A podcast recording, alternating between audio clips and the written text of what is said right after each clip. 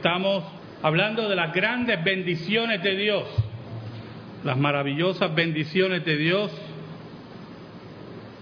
y cómo debemos reconocer esas bendiciones en nuestra vida con humildad, gratitud y entusiasmo. Y el domingo pasado hablamos de la profunda amistad que Dios estableció con nosotros en Cristo Jesús y cómo nosotros vemos a Cristo en la vida de nuestros hermanos, en las necesidades de nuestros hermanos, como al mismo tiempo esa comunidad de fe que es la iglesia de Cristo había sido separada desde antes de la fundación del mundo para recibir estas bendiciones de parte del Señor. Y vimos en el primer sermón la predestinación de Dios y el regalo de Dios en la persona de Cristo. Vimos la amistad de Dios en el segundo sermón. Y en este tercer sermón vemos las garantías de Dios. Yo no sé si usted sabe lo que es una garantía. Pero vamos a ver la garantía de Dios en esta tarde. En el tercer sermón estamos en la carta a los Efesios, versículos 13 y 14. En él también vosotros, habiendo oído la palabra de verdad, el evangelio de vuestra salvación, y habiendo creído en él, fuisteis sellados con el Espíritu Santo de la promesa, que en las arras de nuestra herencia hasta la redención de la posesión adquirida para alabanza de su gloria. Oramos. Dios bueno, Dios que rige todas las cosas, venimos ante ti en el nombre de nuestro Salvador Jesucristo para darte gracias por el privilegio a este pecador de exponer tu palabra. Gracias Señor, porque no soy digno de estar aquí. Escóndeme bajo la sombra de la cruz y que tú seas proclamado. Llega a las necesidades de tu pueblo. Sana aquel que esté herido. Fortalece al que está débil. Alegra al que está triste. Dar esperanza a aquel que la ha perdido. Escúchame, buen Dios. Te lo pido todo en el nombre de nuestro Salvador y nuestro Rey, nuestro guía sobre todas las cosas, Jesucristo, tu Hijo amado. Amén y amén. Últimamente, últimamente no, ya lleva unos años, usted va a una de estas megatiendas y compra un artículo electrónico o de jardinería y en la caja le invitan a extender la garantía. Mira, esto tiene seis meses y con una cantidad la puedes extender a dos años o yo no sé qué, qué cantidad. Y yo personalmente siempre he tenido muchos recelos con las garantías que dan los impíos. Tampoco estoy en contra de ellas, es una forma de protegernos también de esos impíos. Pero sabemos que esas garantías, no necesariamente en las megatiendas, sino en las palabras de los políticos o en las palabras de aquellos que nos quieren sacar algo, nunca necesariamente tienen una base real. Ahora el apóstol Pablo en este últimos dos versículos de esta tremenda doxología de las grandes bendiciones de Dios, Pablo nos empezó hablando de la predestinación de Dios, cómo Dios nos tiene en los lugares celestiales y después nos habló de la entrega del Hijo de Dios para garantizar esa predestinación y nuestra justificación. Pero hay un problema, un problema de vida cristiana, un problema existencial, si podemos llamarlo así.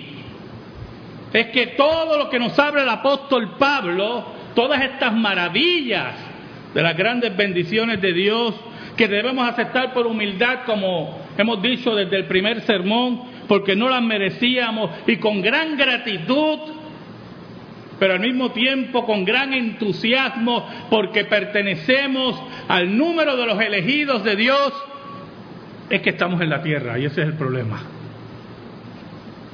Y todos los días lidiamos con nuestros pecados y lidiamos con el mundo y lidiamos con nuestra familia y lidiamos con todas lo que representa un mundo con pecado.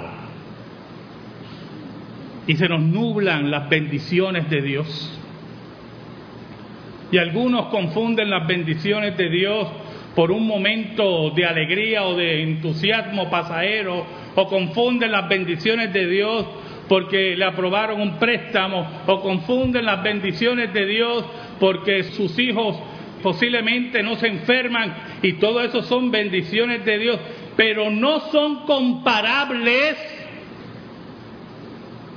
a que usted merece el infierno y Dios le regaló el cielo. Pero hay un problema. Lo dice la escritura, pero estamos aquí. Y la vida nos confunde. Y la vida nos agobia.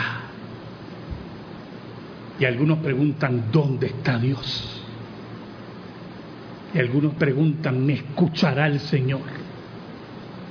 El apóstol Pablo, en el versículo 13, nos dice, en Él también vosotros, en Cristo, el eje, el eje de las bendiciones de Dios es Cristo.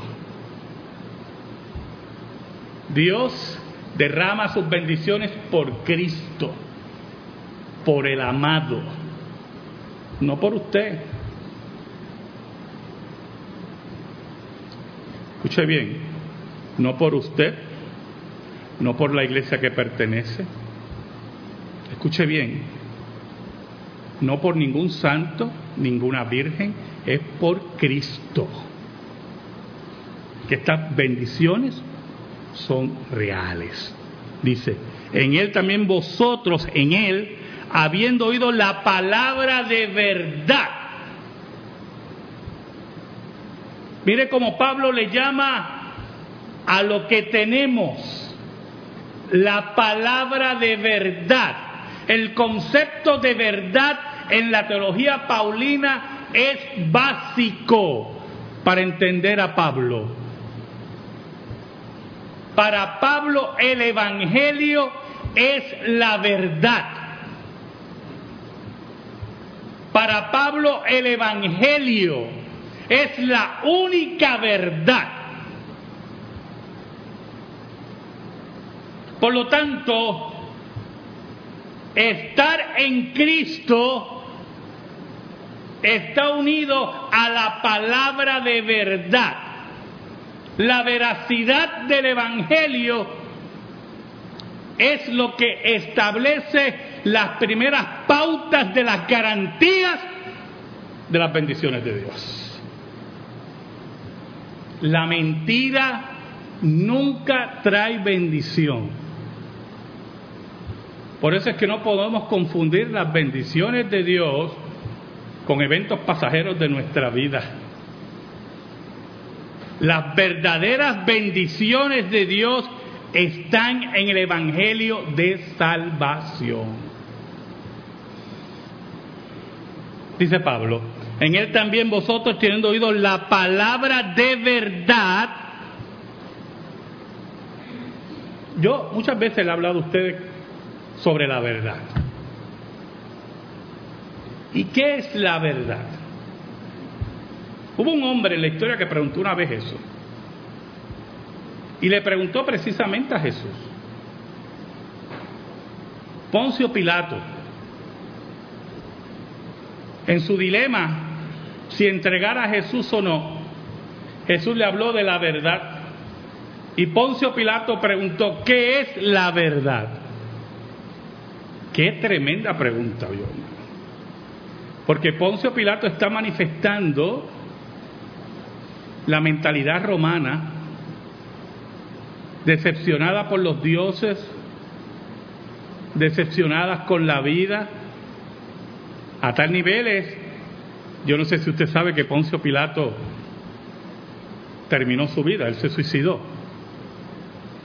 Para Poncio Pilato no existía la verdad. ¿Qué es la verdad? Fue una pregunta retante. ¿Qué es la verdad? ¿Qué tú me hablas a mí de la verdad? Para el apóstol Pablo, la verdad es importante para que las bendiciones de Dios sean real en nuestra vida. Habiendo oído la palabra de verdad, y añade el apóstol Pablo, el evangelio de vuestra salvación. La verdad para el hombre creyente es el evangelio de salvación. ¿Y qué incluye el Evangelio de la verdad? Aparte del aspecto soteriológico, aparte de que fuimos declarados justos por Dios en Cristo por sus méritos, es importante lo siguiente. El hombre no puede acercarse a Dios ni quiere. Y un día Dios decidió bajar a buscar al hombre. Y apareció como un niño, nacido de mujer, como dice el apóstol Pablo, nacido bajo la ley.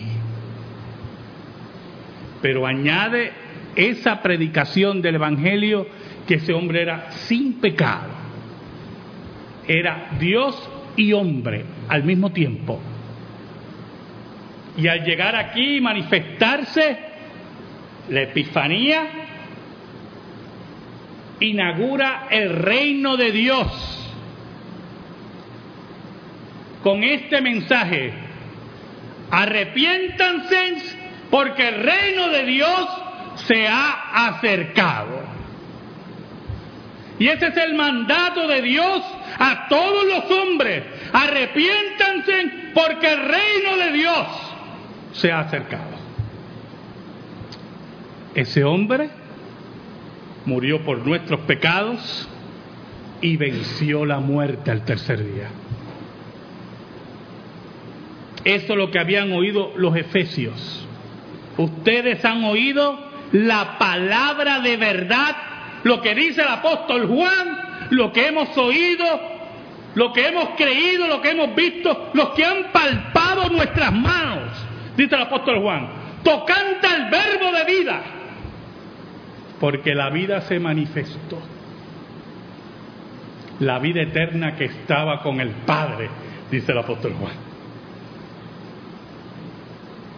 Él vino a buscarnos. Él nos halló ¿Sabe algo? Hay muchas formas y sumamente correctas de interpretar la parábola de las cien ovejas o de la oveja perdida, como usted la quiera llamar.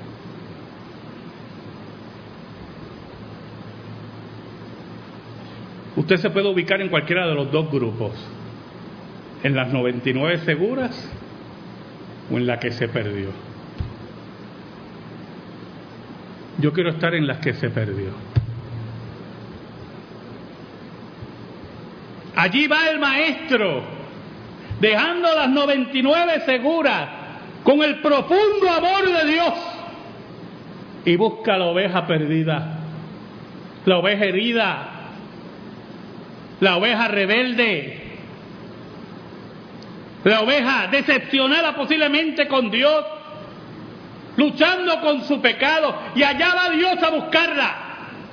Ese es el Evangelio de la verdad.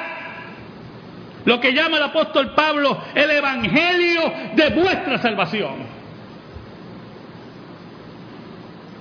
Dígame si no hay mayor bendición, hermano. Más grande bendición que Dios salga a buscarte a ti. Que Dios se tome la molestia de tener mi nombre presente o tu nombre presente e irte a buscar.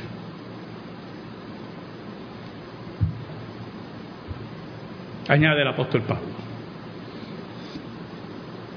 Y habiendo creído en Él, fuiste sellados con el Espíritu Santo de la promesa.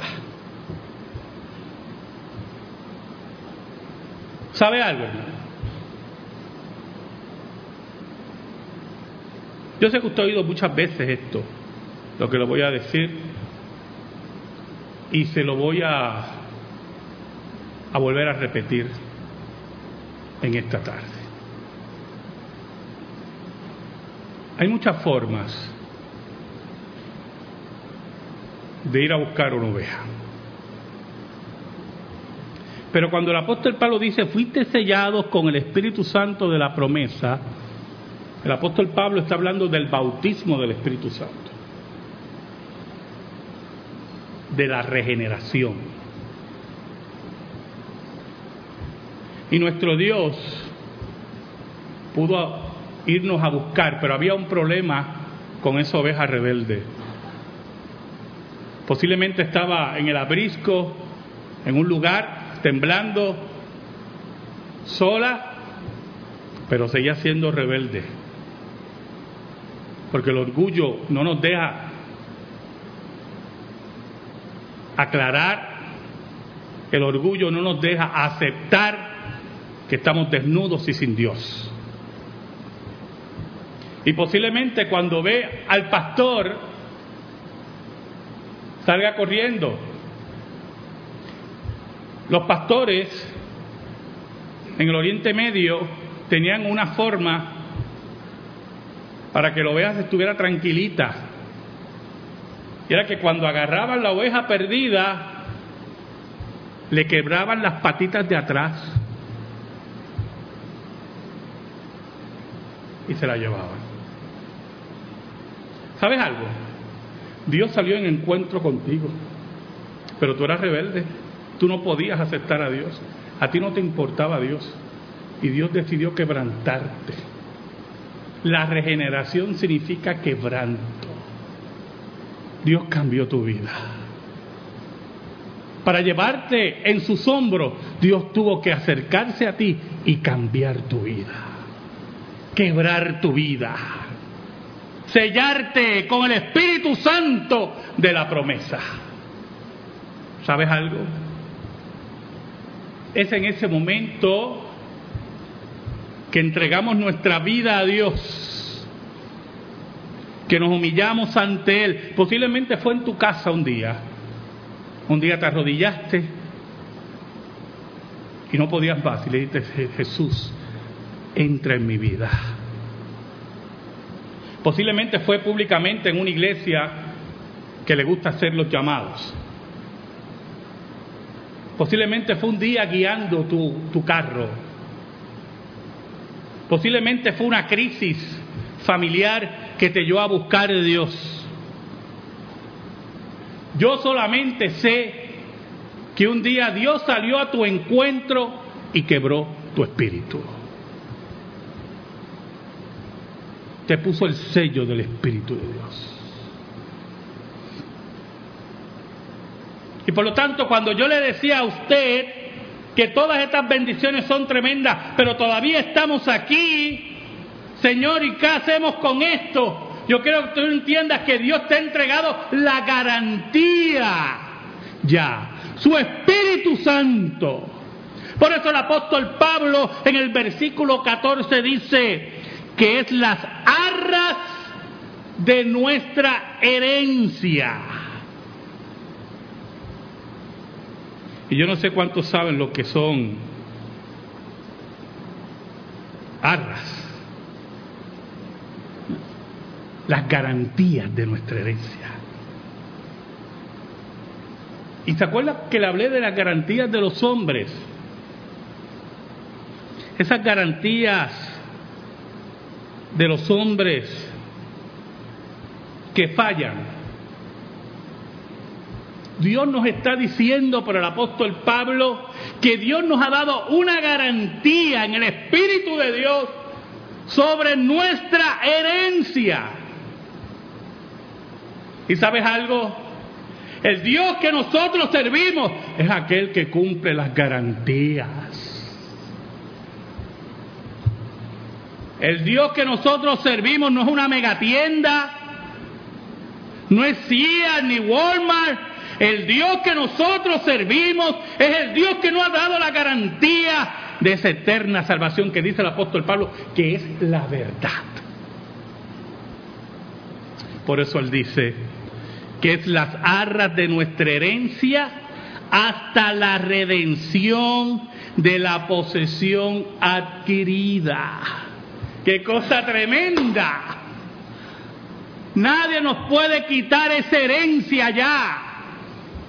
Dios le ha puesto la garantía del Espíritu Santo, la tercera persona de la Trinidad. Y si usted me ha seguido desde el primer sermón, el apóstol Pablo recorre toda la Trinidad en estos 14 versículos.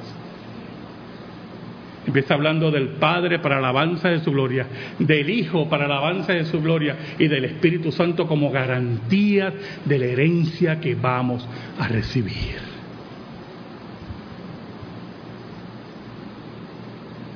El apóstol Pablo habla de esa posesión hasta la redención, de la posesión adquirida. Y nos habla de algo que ya ha sido adquirido, que ya ha sido comprado, que ya ha sido separado no está hablando de nada ilusorio o algo que posiblemente va a llegar o no va a llegar. Es algo ya adquirido. Cristo adquirió para nosotros la vida eterna, los lugares celestiales, el mundo y todo el universo. Somos coherederos con Cristo Jesús. Ya eso ha sido adquirido por Dios.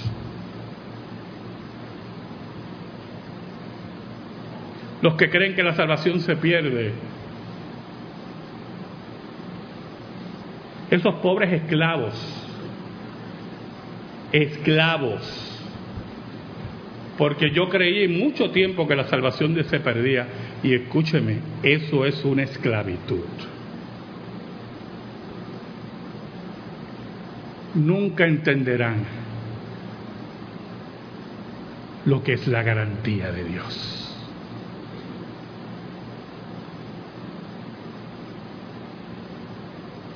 Ahora, el apóstol Pablo sella esto con lo siguiente. En el versículo 14, para alabanza de su gloria.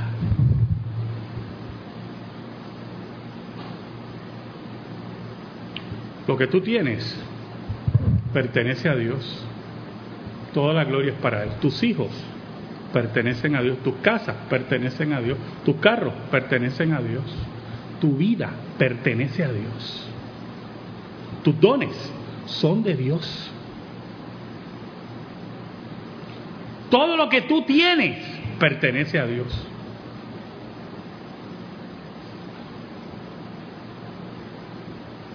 Tú podrás decir, muchos bienes tengo como el insensato de la parábola. Para mucho tiempo, voy a, mira, voy a, los graneros, voy a hacerlo más grande, olvídate. Sí, estoy fuerte y saludable. Otro día fui al médico, no me encontraron nada. Me hicieron pruebas de los riñones, de todo, me intentaron por dentro, aquello fue tremendo. Me hicieron mil pruebas. Y Cristo dice, necio, hoy vienen a buscar tu alma. Hoy vienen a buscar tu alma. Porque tú tampoco determinas cuándo tú vives y cuándo tú mueres. Por eso es que todo es para la alabanza de su gloria. Para la alabanza de su gloria. ¿Sabes algo, hermano? Reconocer las bendiciones de Dios siempre trae estas tres características importantes. La humildad, la gratitud y el entusiasmo. Si no las tienes, no le estás dando la gloria a Dios. Y si no le das la gloria a Dios, no perteneces al grupo de los elegidos. Toda la gloria sea para Dios. Amén. Gracias te damos, Señor, en esta tarde por tu palabra, única regla de fe y conducta. Te pedimos, Señor, en el nombre de Cristo, que esa palabra eterna sea atesorada en nuestra vida y en nuestro corazón. Por Cristo Jesús. Amén y amén. Estamos en silencio, hermano.